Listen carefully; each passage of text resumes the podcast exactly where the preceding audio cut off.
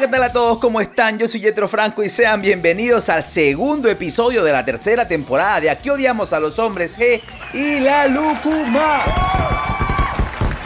Hey, muchísimas gracias por la recepción del primer episodio. De verdad que se han pasado escribiéndome, comentando en las redes sociales. Los quiero un montón y espero que con este episodio la rompamos de nuevo. Está de más decir que me pueden seguir en Instagram como Oye Yetro. Yetro con JH. J-H-E-T-R-O. Oye Yetro. Este podcast también se encuentra disponible en todas las plataformas digitales como Spotify, Evox, Anchor, Apple Podcasts y ahora nada más y nada menos que en Audio Player Perú. Descárgate la app y escucha el contenido gratuitamente. Sí, es totalmente gratis. Ah, por cierto, hoy nos estará acompañando de nuevo Artu. Puf, pero ya, entremos en materia. En noviembre de 1996 se estrenaba la película Space Jam en todo el mundo. Sí, esa de Michael Jordan y Bugs Bunny. Además de ser todo un éxito de taquilla, catapultaba al estrellato a nivel internacional a Robert Sylvester Kelly. Eh, el cantante Artu, el cantante de RB, ¿no lo recuerdas? Que lanzó una canción en esta película. Bueno, déjame continuar. ¿Y cuál era la canción que lo hizo famoso o, o la canción que lo catapultó? Era esta.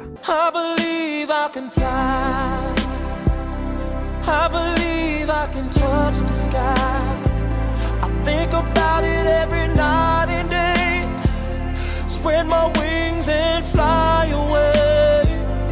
I believe I can soar. El sencillo se llamaba I Believe I Can Fly, una canción inspiradora que se ha versionado mil veces, se ha tocado en iglesias y ha vendido millones y millones de copias en todo el mundo.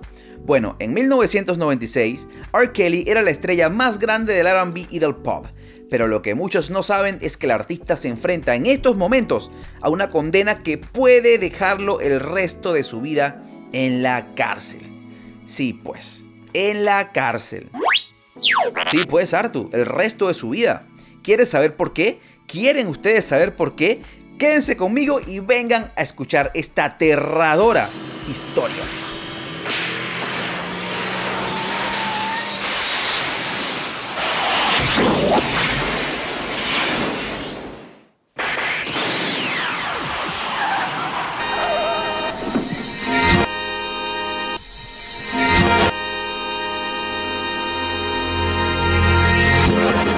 Estamos en el 8 de enero del año 1967, precisamente en el hospital de Hyde Park de Chicago, Illinois, donde acaba de nacer Robert Sylvester Kelly, mejor conocido en la industria musical como R. Kelly. De niño, Robert se crió sin la presencia de su padre, que de hecho poco o nada se sabe eh, sobre él. Robert se crió solo con su madre, una señora llamada Joanna Kelly, una maestra de primaria, y también se crió junto a sus tres hermanos en unos vecindarios públicos de Chicago. La familia siempre tuvo problemas para mantenerse a flote, pero a Robert nunca le faltó un plato de comida sobre su mesa. Además, vivió rodeado de música, encerrado en su habitación escuchando a los grandes cantantes de RB afroamericanos.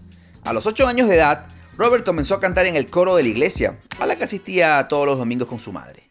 Desde pequeño, en la casa de Robert circulaba mucha gente, hombres, mujeres, familiares, que según Kelly actuaban de manera diferente cuando su madre y sus abuelos no estaban en casa.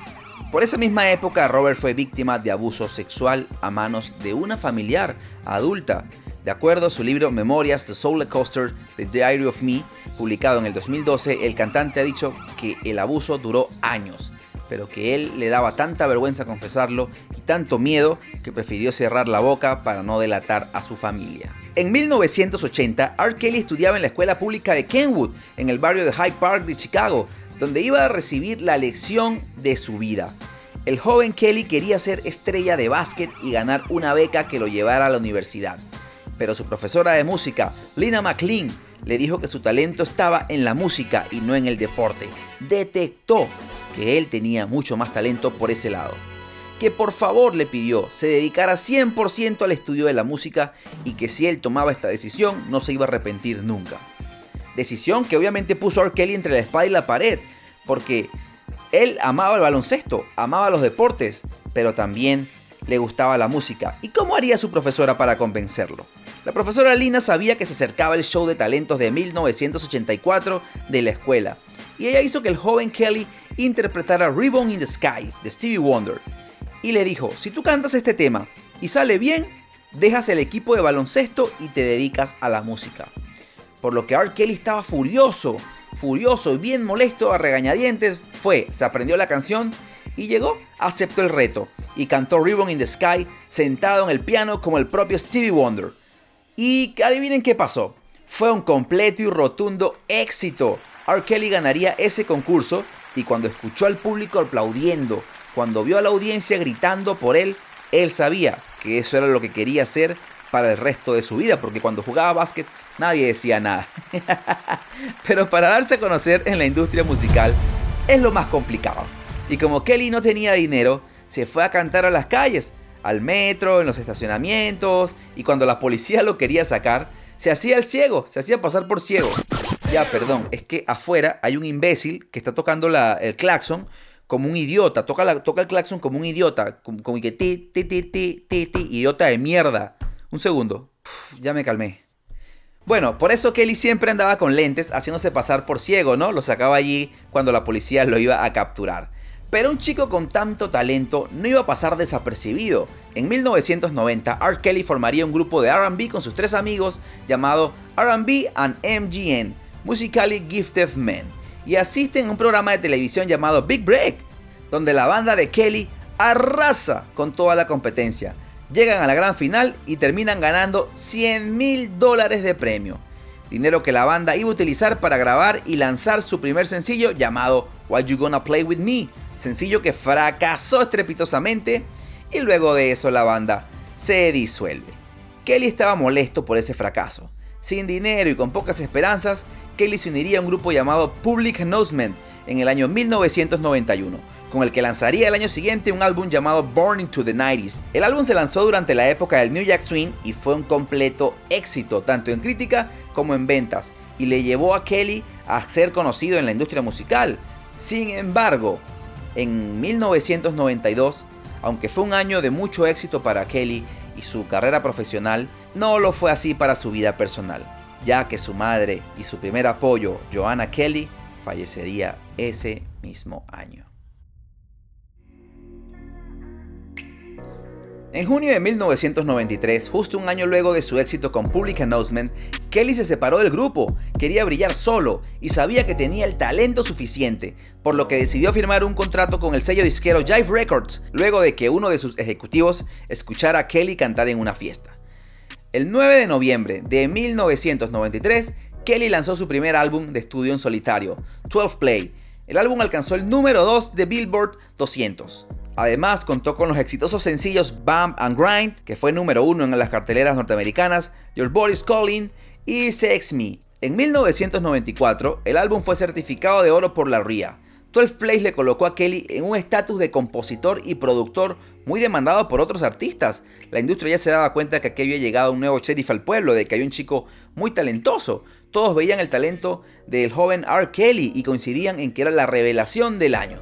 Todos querían trabajar con él. Los músicos de Chicago lo buscaban, su fama empezaba a crecer y bueno, todo lo que eso conlleva. Pero si todo está perfecto, la carrera le va bien, todo está hermoso, pero el primer incidente fuerte en su carrera sería el que tuvo con la joven cantante Aliyah en el año 1994, joven a la que él produjo su álbum debut Age Ain't Nothing But a Number. La edad es solo un número, R. Kelly la tomó como su protegida y trabajó muy fuerte en ella, en su imagen, en su voz, en su música, en su disco, para que la chica se convirtiera en la próxima estrella del RB. El álbum fue todo un éxito, charteando muy bien en Billboard y vendiendo más de 3 millones de copias. Bueno, lo extraño de todo esto está en que ese mismo año, en el 94, R. Kelly tenía 27 años y se casaría con la cantante Aaliyah en una ceremonia totalmente secreta. Pero ¿por qué era secreta? Porque al parecer ella estaba embarazada. ¿Qué, qué, tiene de raro que esté embarazada Artu? Que Alía tenía 15 años.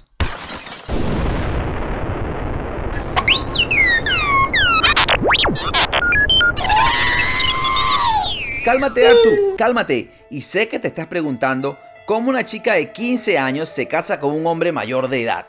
Y bueno, al parecer Kelly junto a su manager sobornaron a un funcionario público para que les diera una identificación falsa de Alía, donde dijera que ella tenía 18 años para que pudiera casarse con la menor.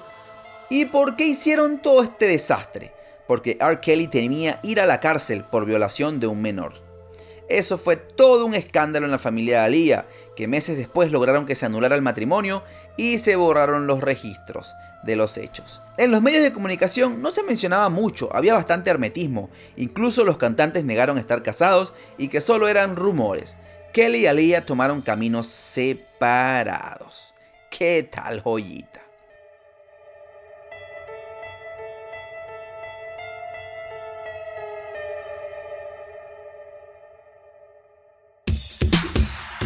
Al parecer Kelly se había salvado. Todo se estaba olvidando y la figura del deporte más importante de todos los tiempos, Michael Jordan, se retiraba de la NBA. Por esos días era el único tema de conversación de los Estados Unidos al parecer. En medio de su retiro, la estrella del NBA decidió firmar con Warner Brothers para realizar una película animada con Bugs Bunny. Sí, así como un par de comerciales que había grabado anteriormente. Pero esta vez querían poner toda la carne en el asador y necesitaban para la película una banda sonora que fuera tan espectacular como Space Jam, por lo que reunieron a varios artistas para que trabajaran en la música original, y el que más se destacó fue el chico de Chicago, el protagonista de este episodio, R. Kelly, sacándose debajo de la manga I Believe I Can Fly. espera Arthur, espera, colócala de nuevo. I believe I can fly. I believe I can touch the sky. I think about it every night.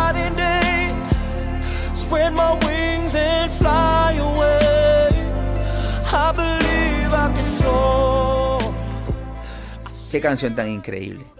Qué hermosa canción. Una canción que le dio la vuelta al mundo. Llegó a los primeros lugares de todas las carteleras. Ganó tres premios Grammys. Además, canción que el mismo Michael Jordan le dedicó a su padre, que había fallecido un año antes. Space Jam fue todo un éxito de taquilla y catapultó a Kelly a la cima del estrellato.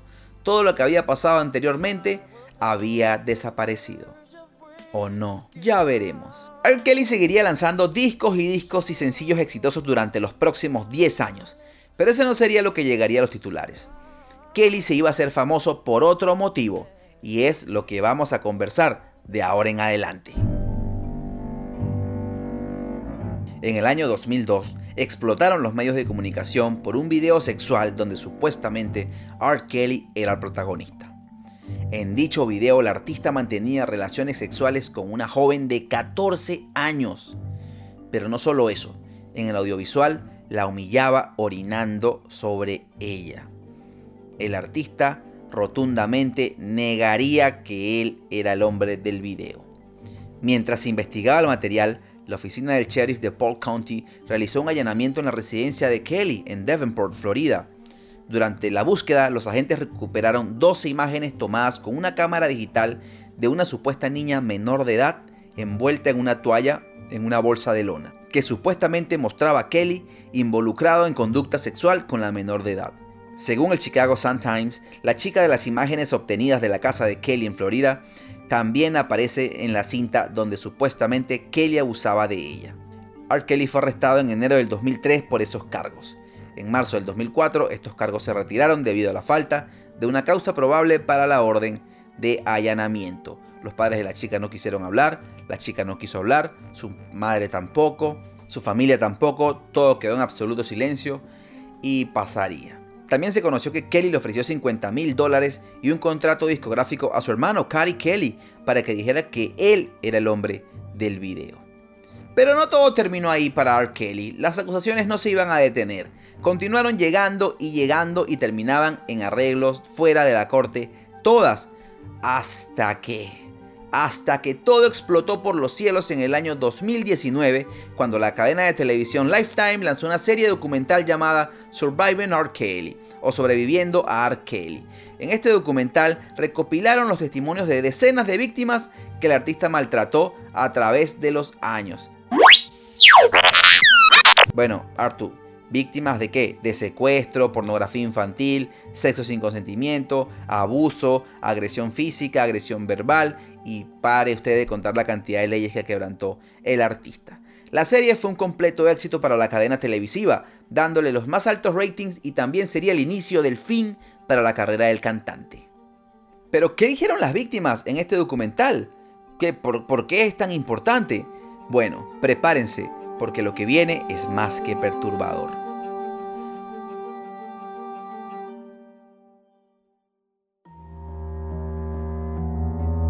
R. Kelly a mediados de los 90 solía pasearse por colegios en Chicago como un depredador, buscando captar niñas y adolescentes afroamericanas de bajos recursos para más adelante abusar sexualmente de ellas. Como sabían que era famoso, las atraía con grandes promesas de hacerlas famosas, de convertirlas en estrellas, coristas, bailarinas, y obviamente las niñas caían en sus garras bajo manipulación y engaño. Aunado a eso, grababa videos de los encuentros con las jóvenes. Tenía todo un set preparado con iluminación, trípodes, cámara, de todo, porque al parecer le gustaba, le excitaba luego ver estas retorcidas grabaciones. ¡Pah! ¡Qué asco! Y luego les gritaba, las amenazaba para que no lloraran en los videos, porque eso no le gustaba observar. De hecho, las jóvenes comentaron que R. Kelly las orinaba, las humillaba, las obligaba a realizar tríos apenas siendo menores de edad, siendo vírgenes. Las chicas tenían que llamarlo papi, pedirle permiso para ir al baño. Y si se atrevían a tener novios, a tener otros chicos, las golpeaba. Los testimonios en el documental fueron desgarradores, uno cada vez peor que otro, realmente perturbadores. ¿Y saben qué es lo peor? Que todo el equipo, sus managers, su seguridad, todos eran cómplices de estas aberraciones. Muchos de sus miembros más cercanos llegaron a ver los videos y nunca avisaron a las autoridades ni reportaron nada a la ley. Luego de la salida al aire del documental, la cantante Lady Gaga y Celine Dion se hicieron a un lado y mandaron a bajar sus colaboraciones de todas las plataformas digitales con R. Kelly. La disquera Sony RCA que trabajaban con R. Kelly también se hicieron a un lado y lo dejaron solo. Spotify, YouTube y la mayoría de plataformas digitales quitaron todo rastro de él. Lo sacaron de los playlists y los videos musicales.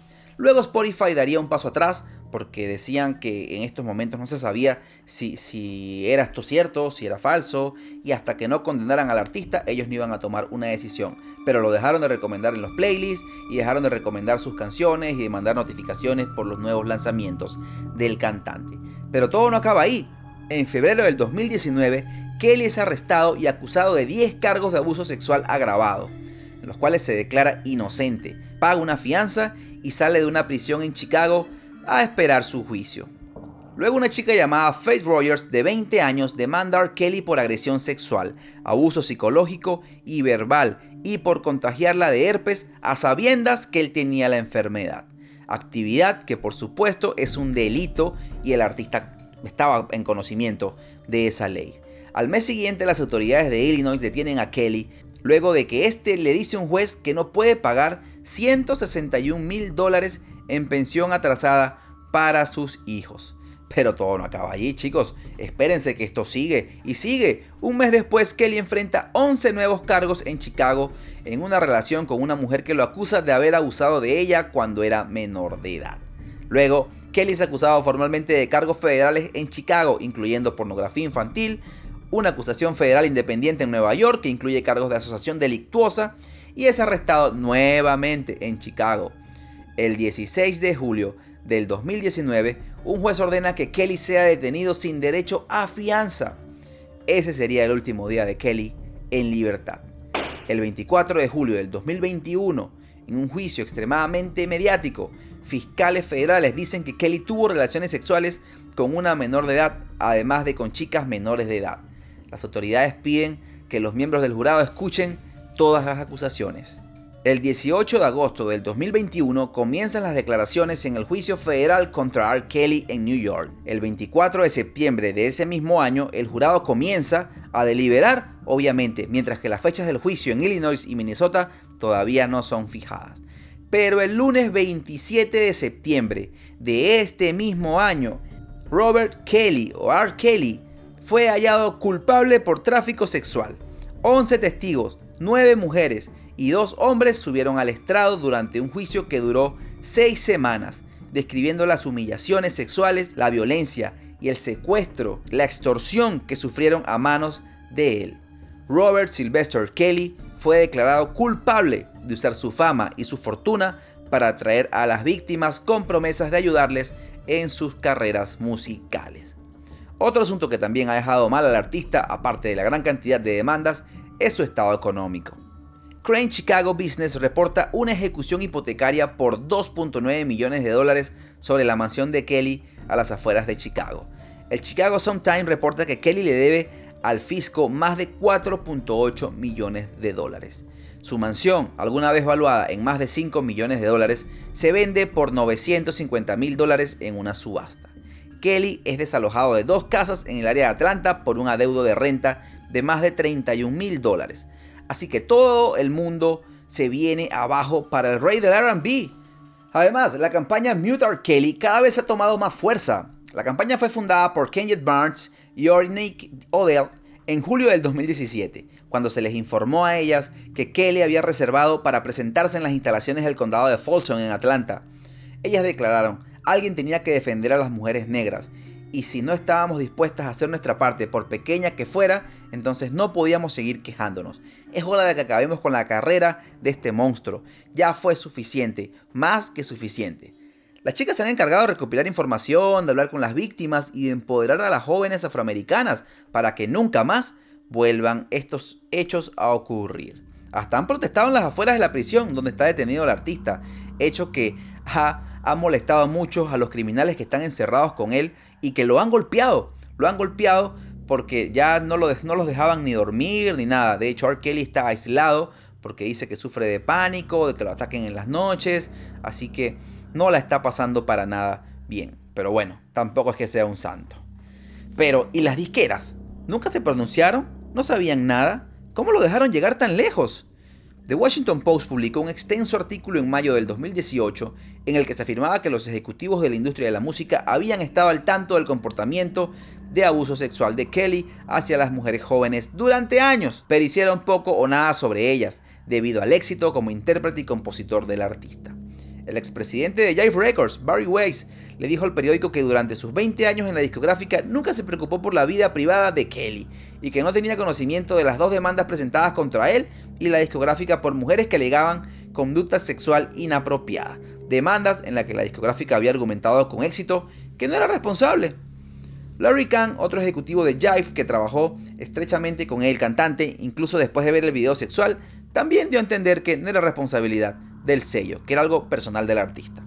El Washington Post también sugirió que las discográficas fueron cómplices de Kelly. Los empleados de los estudios donde grababa Kelly debían firmar acuerdos de no divulgación y no entrar en ciertas habitaciones que según ellos creían que era donde Kelly hacía que las mujeres se quedaran mientras él trabajaba. A pesar de los acuerdos, el periódico pudo publicar capturas de pantalla de intercambios de texto en los que las mujeres de las habitaciones pidieron a los asistentes de Kelly que las dejaran por favor salir para que pudieran ir al baño o buscar comida.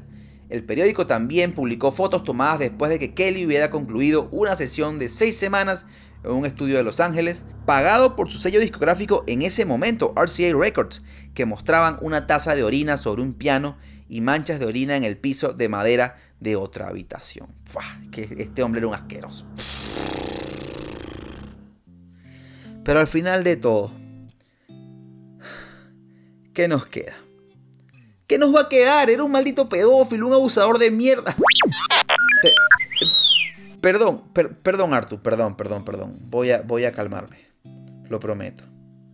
Se dice que R. Kelly se enfrenta a prisión perpetua. Ojalá que sí. O un mínimo de 35 años por diferentes cargos. Seguramente no lo vamos a ver más nunca en libertad. Y gracias a Dios por eso entre el cielo y tierra no hay nada oculto, dicen por ahí, ¿no? Y me perdonan los, los ateos.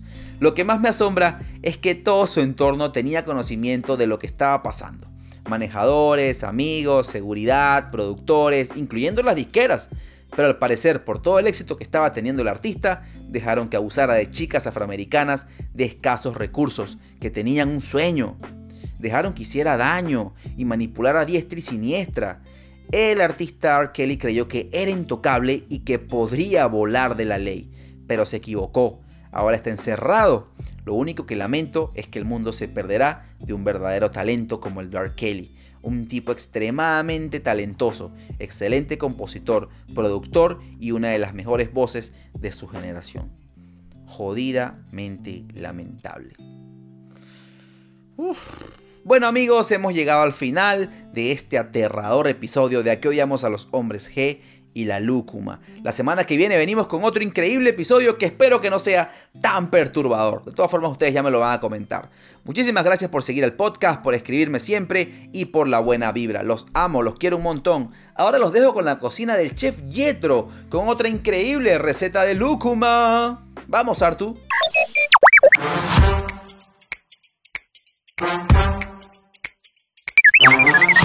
Artu, estamos de nuevo en mi parte favorita del podcast.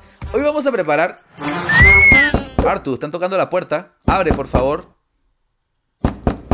Artu, ¿y esa maleta que traes ahí? Mira, Artu, ponla acá, ponla acá. A ver, tiene las siglas de IMF, Fuerza de Misión Imposible. Artu, ¿estás pensando lo mismo que yo? Vamos a abrirla.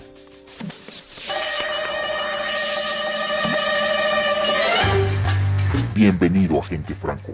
Se confirmó que una empresa transnacional de bebidas gaseosas quiere preparar un nuevo veneno para el mundo. El nuevo veneno virus peligroso se llama gaseosa o refresco de lúcuma. Llegará a las tiendas en menos de un mes y está siendo preparado en los laboratorios más recónditos del mundo por las mentes más maquiavélicas. Su misión, si decide aceptarla, será acabar con estos laboratorios y destruir a los científicos creadores de este mal. Cabe destacar que si usted o Artu son atrapados, el gobierno negará todo conocimiento de la misión. Este mensaje se autodestruirá en 5 segundos. Con un demonio, Artu. Esto tenemos que detenerlo. ¿A quién se le ocurre hacer una gaseosa de lúcuma? ¿Qué mente es tan maligna? ¡Vamos, carajo! ¡Vamos!